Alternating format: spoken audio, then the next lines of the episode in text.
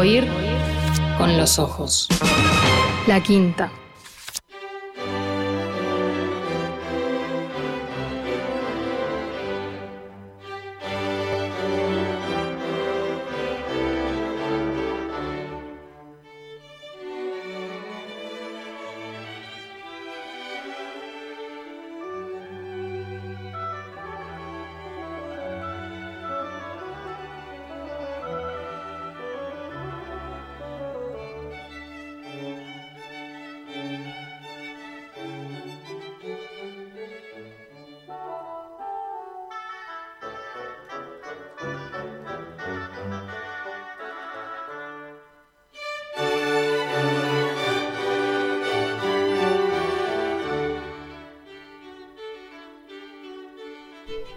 Señoras y señores, nuestra principal casa operística y teatral, que nos acompaña y nos hace felices desde tiempos tan profundos, bueno, como el año de su inauguración, 1856, tiempos en que ya como Meyerbeer era un gran compositor, ¿no? Por eso figura su nombre al lado del de Verdi, en el techo. Esas cosas pasan. Eh, con el tiempo, ¿no? Hoy eh, ni los nietos se acuerdan de lo bueno de Meyerbeer. Un día tendríamos que hablar de eso ahora que lo pienso, de cómo un artista puede ser tan inmensamente admirado en un tiempo como ciertamente lo fue Meyerbeer, eh, sobre todo en Francia, pero, pero en toda Europa, y luego estar tan notablemente olvidado en otro tiempo como sucede ahora, ¿no? Bueno, nuestra principal casa musical, eh, con ese techo hermoso en el que están los nombres de Shakespeare, de Verdi y de olvidados como Meyerbeer. Bueno, bueno, bueno. Eh, digo, nuestra principal casa teatral musical, con perdón del Auditorio Nacional, que es más nuevo, bueno, se entiende, eh, ha reabierto sus puertas. Es motivo de mucha alegría para todos los amantes del teatro, de la música, después de muchos, de demasiados meses de telón caído y, bueno, eh, lo, celebramos, ¿no? Ya, ya volvió con Martín Jorge y con la banda sinfónica el pasado domingo, pero en adelante se vienen preciosísimas invitaciones. Por ejemplo, se viene, se viene y está sonando la música.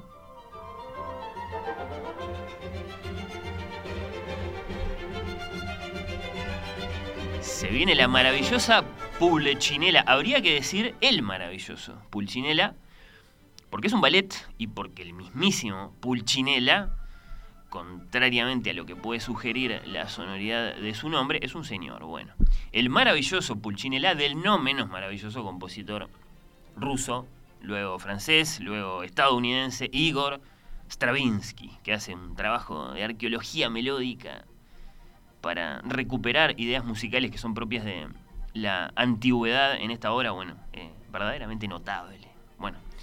Eh, como que es Stravinsky, eh, quizá el más grande compositor del siglo XX, es un hermosísimo experimento de Igor con la comedia del arte, este, Pulcinella, estrenado en París el 15 de mayo de 1920, con la legendaria escenografía y los eh, legendarios trajes creados por Picasso para la ocasión, uno de tantos encargos del visionario Sergei Diaghilev a Stravinsky, ya les había ido fenomenal con la consagración de la primavera, antes con el pájaro de fuego, bueno.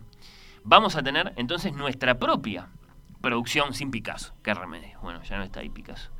De Pulcinella mejor, que sea una producción nueva, ¿no? Y nuestra. Bueno, vamos a ver qué tal. En un único acto, según la suite que existe de este ballet, una especie de resumen eh, de la obra, creada por Stravinsky, todo con su bello y colorido baile de disfraces.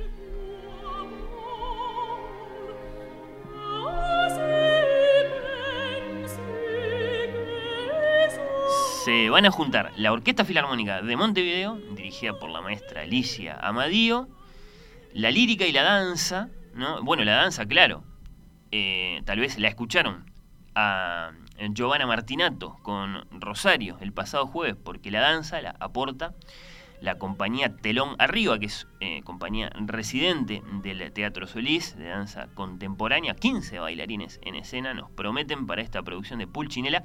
Y después Eh, la lírica decía tres cantantes, porque los ballets de Stravinsky, tal cual estábamos escuchando, tienen voz. Así que van a estar allí la soprano Sandra Silvera, el tenor Andrés Barberi y un conocido de nuestro programa, el barítono Alfonso Mújica. Tres funciones, 20, 21 y 22 de agosto.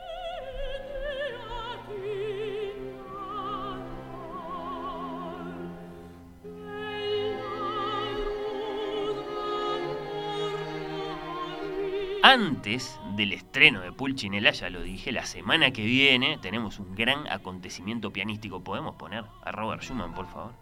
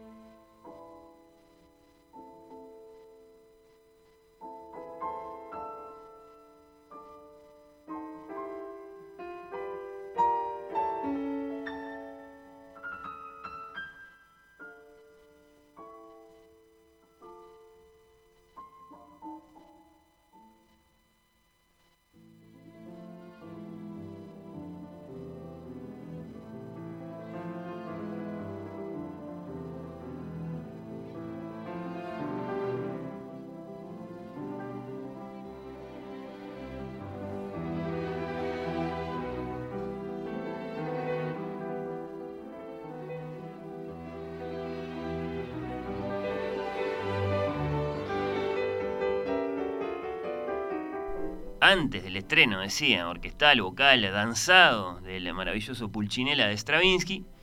Repito, el 20 de agosto, el próximo jueves, 12 de agosto, ahora nomás, tenemos otro acontecimiento lindo, grande, como para volver con gran sentimiento de amor a la música, al Teatro Solís, que tanto lo extrañamos, aquí con el piano como gran protagonista. Bueno, ¿de qué se trata? La gala de apertura de la temporada 2021 de la Orquesta Filarmónica de Montevideo estará dedicada a celebrar los 60 años de trayectoria del pianista uruguayo Homero Francés. Allí estará también la maestra Alicia Amadío para dirigir este concierto. Para dirigir este concierto. El concierto para piano y orquesta en la menor opus 54 de Robert Schumann, estrenado en 1845, poquito antes de la creación del Solís. Entonces, ¿qué dije? 1856. Bueno, estábamos ahí. El maestro francés nos visitó el año pasado, antes de un recital en el que interpretó sonatas de Brahms y Schubert y nos regaló, esto lo quiero decir de manera muy personal, una, una charla eh, para mí absolutamente memorable. Los, invito a que la busquen en, en radiomundo.ui. Bueno, a propósito de sus 60 años de trayectoria, eh, allí hablamos, por ejemplo, de los orígenes, ¿no? de, lo, importante que fue para él el maestro Santiago Aranda Reyes, pero bien, eh, vengamos al hoy, a este momento, a este agosto de 2021 y a la noche del 12 de agosto. Eh, esa noche vamos a poder volver a escuchar al maestro francés al piano. Y antes le robamos unos minutos para ver cómo anda. Maestro francés, gracias por estar ahí. Muchas gracias por llamarme. Este, un placer recibirlo siempre. ¿Dónde, ¿Dónde lo encontramos, maestro? Bueno, en este momento estoy mirando eh, la bahía de de, Portezuelo, porque tengo ahí un, lugar donde yo eh, vivo en este momento, este, y es un placer ver el, mar y escuchar Schumann también al mismo tiempo y hablar con usted. Pero, pero más amable, imposible. ¿Tiene piano ahí en, en, Portezuelo? Sí, tengo piano, uh, tengo piano, sí, sí, tengo un piano, sí, tengo un lindo sangre, sí, muy lindo. Este, sí, es, muy lindo esto, estos días trabajar así, viendo la naturaleza y, este, y preparando ese concierto que empezamos a ensayar el próximo martes. Tenemos el primer ensayo, tenemos tres ensayos y, y, la general este, es el, el mismo día del concierto. Bueno, con la maestra Amadeo ya se conocen, ¿qué tal? ah, estupendo trabajar con ella este, desde el punto de vista humano y desde el punto de vista musical, porque siempre nos encontramos siempre en el mismo lugar. Así que, que va a ser un gran placer y la orquesta, que son amigos míos, muchos son amigos míos, los conozco hace tiempo, este va a ser un lindo reencuentro después de, en septiembre haber tocado con ellos el primer concierto de Beethoven cuando fui a visitarlo a usted. Ahí está, ahí está, eh, maestro. Así que bueno, con la maestra eh, Amadío todo, todo perfecto. No, hay esa, ese, ese, momento en que, en que usted le tiene que decir, maestra, eh, está eh, yendo muy rápido, por ejemplo. No, no pasa eso. No, no, porque cuando la gente tiene un, buen pulso, como ella lo tiene, este, es, es, muy, muy flexible, muy dúctil, ¿no? Entonces, este, uno, uno, generalmente es uno el que va más rápido que las orquestas, es un poco al revés, pero este, eh, en este caso siempre tuvimos un, buen trabajo y nunca tuvimos que hablar de una cosa así, por ejemplo. Hablamos realmente de, de alguna de alguna vacilación o de alguna cosa que uno quería hacerlo, un retardando que pueda ser más grande, de, pensado por uno o por el otro, pero nunca, cosas completamente normal que se hablan en todos los ensayos, este, pero nunca hubo una cosa así de decir, ah, bueno, es muy rápido o es muy lento lo que está haciendo usted. No, no hubo nunca una cosa así. Mm. Eh, ¿qué, qué, representa para un pianista pasar de, tocar solo en un recital a tocar eh, un concierto acompañado de, una orquesta? Son, son experiencias esencialmente distintas, ¿no? Son experiencias distintas, lógicamente, porque este, a pesar de que uno tiene un concepto siempre este, por una obra orquestal o una, una obra solística, siempre es un, es, un digamos, es un, una atmósfera distinta, ¿no? Porque uno tiene que, inclusive, hay momentos, a pesar de ser un, un concierto para piano y orquesta, como se llama, y que tiene un, tiene un papel muy solístico para, para el pianista, hay momentos que, en que uno acompaña también a la orquesta, porque el, un compositor como Schumann por ejemplo, en el segundo movimiento les dio un eh, una un, preponderancia al, a los chelos, por ejemplo, en el que el piano acompaña a los chelos en, el, en el tema principal. Este, quiere decir que siempre va a haber una, una, un trabajo que es camerístico, de, música de cámara, también en una obra solística, ¿no? Mm. es, decir, eh, eh, de, conjunto, de, participación solística, de participación en un segundo plano, este, y en cambio en, en una obra eh, que es solamente para piano, este, podemos definirlo completamente dentro del instrumento, ¿no? Y tiene ese instrumento tiene tiene la capacidad para para porque tantas voces se pueden hacer en un piano eh, distintamente que, por ejemplo, en un instrumento de cuerda, este, que podemos hacer, por ejemplo, un acompañamiento eh, o una segunda voz, no, este, escuchándola en un plano mucho más discreto y no tan solístico. Y eso y, esa, esa es la diferencia grande que existe, ¿no? Claro, claro. ¿Cómo, cómo se mete uno? Claro, aprendiendo así. Eh, maestro, ¿por qué habrá sido? ¿Por qué le parece que habrá sido?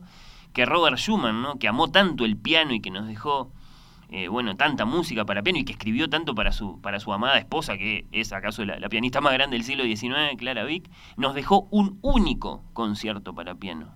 ¿Por qué habrá sido? Bueno, el, el, motivo, bueno, no lo sé, pero hizo también este, obras que, que, no fueron conciertos para piano y orquesta también, como el Alegro, con este y, hizo otras obras para piano orquesta, pero no pero un concierto así de grande, no sé por qué realmente, porque además otra cosa, usted lo ve también en Grieg, o, por ejemplo Chopin que escribió tanto para piano, ¿por qué hizo dos conciertos para piano orquesta? Pero también hizo, por ejemplo, Andantes Pianato y, Gran Polonesa, para, que, también lo orquestó, ¿no? Este, y, hizo, eh, hizo otras obras para piano y orquesta que no fueron conciertos.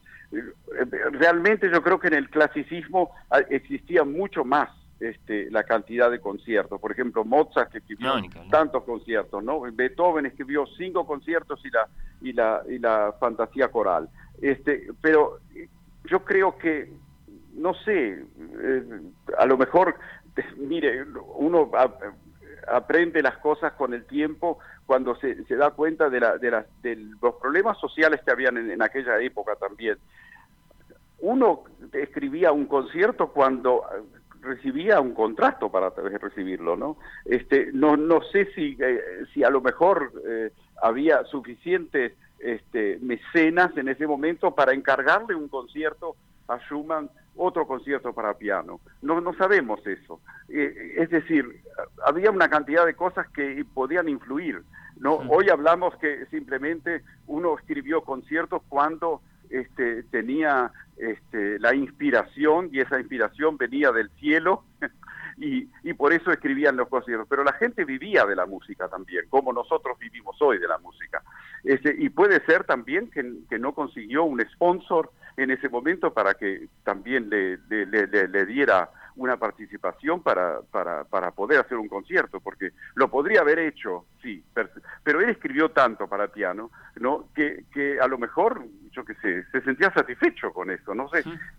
Uno no puede ver dentro de la cabeza de alguien así. Además, él fue un hombre muy enfermo, que enfermó, este, que no, que solo, no, no solamente enfermó, que si no enfermó bastante, eh, eh, eh, bastante pronto. Este, es decir, hubieron cantidad de cosas que, que podían haber influido en eso, ¿no? Este, pero, pero Brahms escribió tanto para, para piano y hizo solamente dos conciertos, bueno, dos monumentales conciertos, podemos decir, pero hizo dos solamente. Es muy raro, yo creo que en el, en el romanticismo este, hacían muchísimo más eh, para todos los instrumentos que solamente este bueno porque Brahms escribió también el concierto para para violín y para violín y orquesta también este es decir Beethoven hizo este el triple todavía todavía con el piano. Beethoven le dio un, una preponderancia muy grande al piano no Beethoven sí realmente le dio, en, el punto de vista sinfónico, pero Beethoven era tan sinfónico, ¿no? Entonces eh, puede ser que eso influyera también. No sé, mire, eh, eso lo sabrán los dioses, no sé. lo sabrán los dioses, qué linda respuesta. Bueno, eh, ¿lo eligió usted, maestro, para esta celebración, el concierto de Schumann?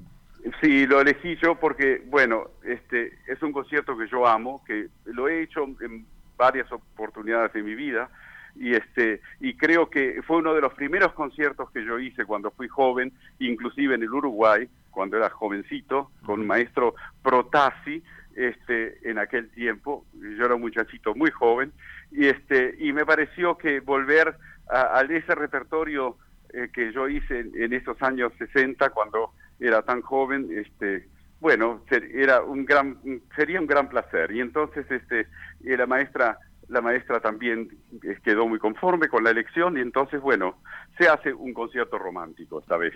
Bueno, maestro, si tuviera que compartir con nosotros un recuerdo, una sensación que expresen lo que significan para usted estos 60 años que celebra acá con nosotros en el Solís el próximo jueves, ¿qué nos dice? ¿Sabe lo que me acuerdo en este momento, los 60 años?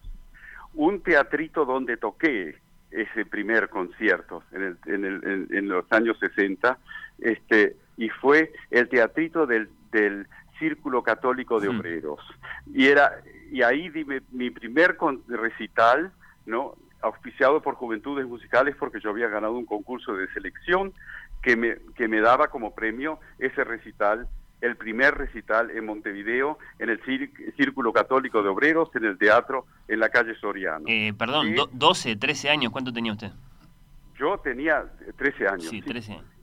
13 años. Este, y de eso me acuerdo, de eso me acuerdo realmente y, y de las flores que estaban en ese escenario, ¿no? Y del público y después una madre maravillosa que yo tuve que iba con un álbum a la gente que eran amigos y los hacía les hacían dar una dedicatoria y, esa dedicatoria las guardo hoy todavía ah. en ese álbum. De eso me acuerdo de esos 60 años y, de que sea en el Uruguay. Bueno, bueno. Dejo de que sea en el Uruguay, eso me gusta. Está muy bien pensar, claro, en, en, aquel momento inaugural. Ahora, por elegir un hito, ¿no? ¿Qué, ¿Qué clase de experiencia, maestro, es grabar para la Deutsche Grammophon, ¿no? que acaso es la compañía discográfica más importante del, del mundo de la música clásica. Bueno, primeramente un honor, ¿verdad? Porque este, ser contratado por ellos fue para mí un honor. Yo, yo hice un primer disco con ellos que se llamó Debut.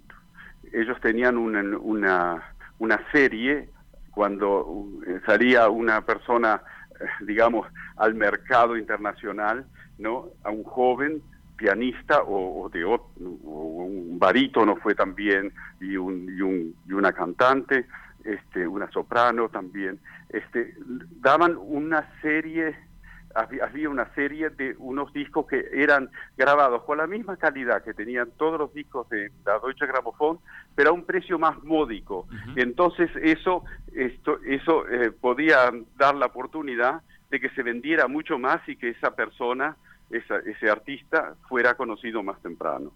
Entonces, este, ese fue mi primer disco con ellos, fue un, un recital con obras de Schumann también, mire, este, este, Schumann, Ravel y, Mendelssohn, un programa mixto, este, y bueno, y después de eso me contrataron para varias cosas más, hice un, un, también un recital Schumann completo, hice también este, eh, cosas con, con orquesta, hice también este, eh, el Tristán de Hense, que es una, es una que yo es una obra que yo estrené mundialmente con el maestro Hense y este hice también este obras de Tchaikovsky, de Bach, este, de Mozart, es decir, muchas cosas hice con ellos y también una, serie para el mercado japonés.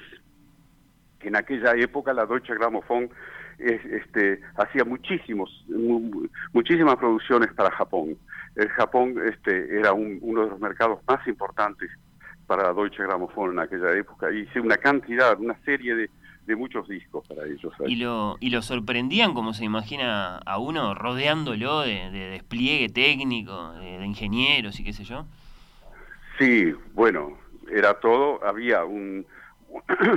había un este, director de, del disco que era un, un hombre que sabía de música, que leía la partitura ¿no? Y que veía todo lo que uno estaba haciendo.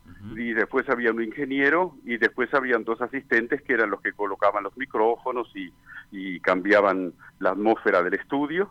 Este, era un despliegue técnico para aquella época muy grande. Hoy, hoy hay mucha menos gente cuando uno graba un disco porque es todo tan, tan, tan avanzado desde el punto de vista electrónico que realmente se precisa muy poca gente, ¿no?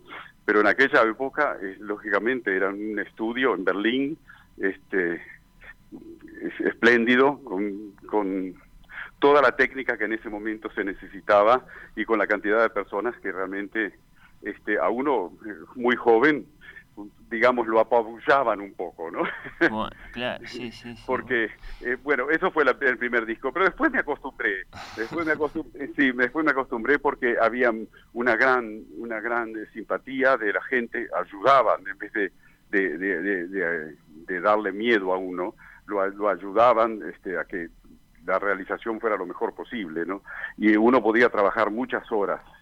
Es decir, todo el team ese team de, gente de la técnica estaba a disposición del artista. Es decir, si usted quería grabar siete horas por día, ocho horas por día, lo podía hacer.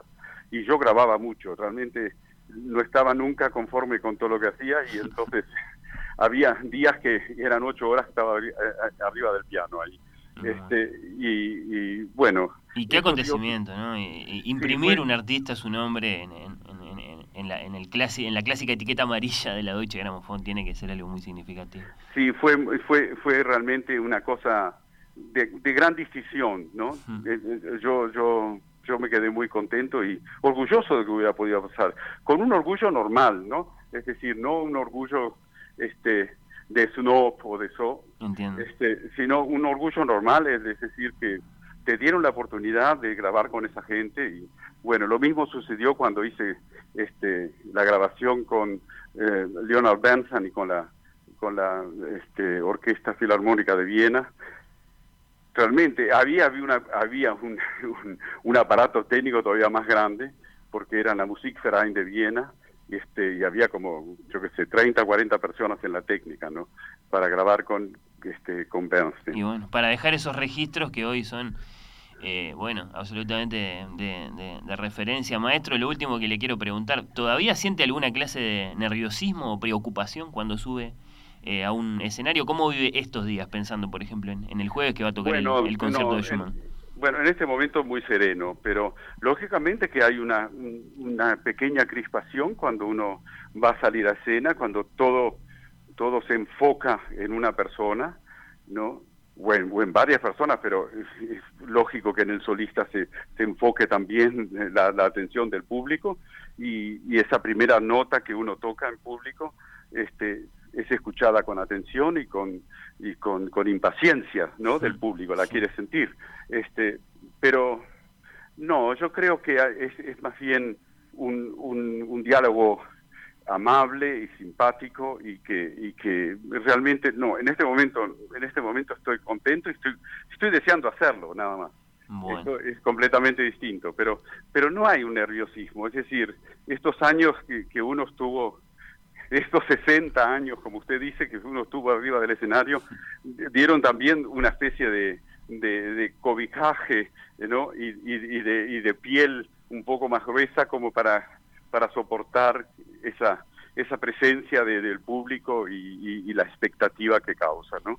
Maestro, ¿va a estar en Montevideo eh, en adelante parte de lo que queda de, este 2021? Bueno, voy a estar, sí, voy a estar porque hay, hay cosas pendientes en Sudamérica este, y, en Europa en este momento recién se están planeando cosas, pero no para este año. Bueno, se lo pregunto para, para, para, para comprometerlo a que nos visiten estudios antes de fin de año. Yo encantado. Ah, sí. Va a haber oportunidad, ¿cómo no? Eh, sí, sí, sí, creo que, vale mucho la pena para seguir eh, conversando sobre, sobre música y sobre el piano y sobre su carrera y sobre todo lo que le queda por, por tocar todavía. Jueves 12 de agosto, 19.30 horas, sala principal, por supuesto, del Teatro Solís, el maestro Homero Francés interpreta el concierto para piano de Robert Schumann. Antes le robamos estos minutos para ver cómo andaba. Maestro, fue un placer, muchas gracias por atendernos. ¿eh? Muchas gracias a usted también y siempre a las órdenes. Lo vemos el jueves. Muchas gracias.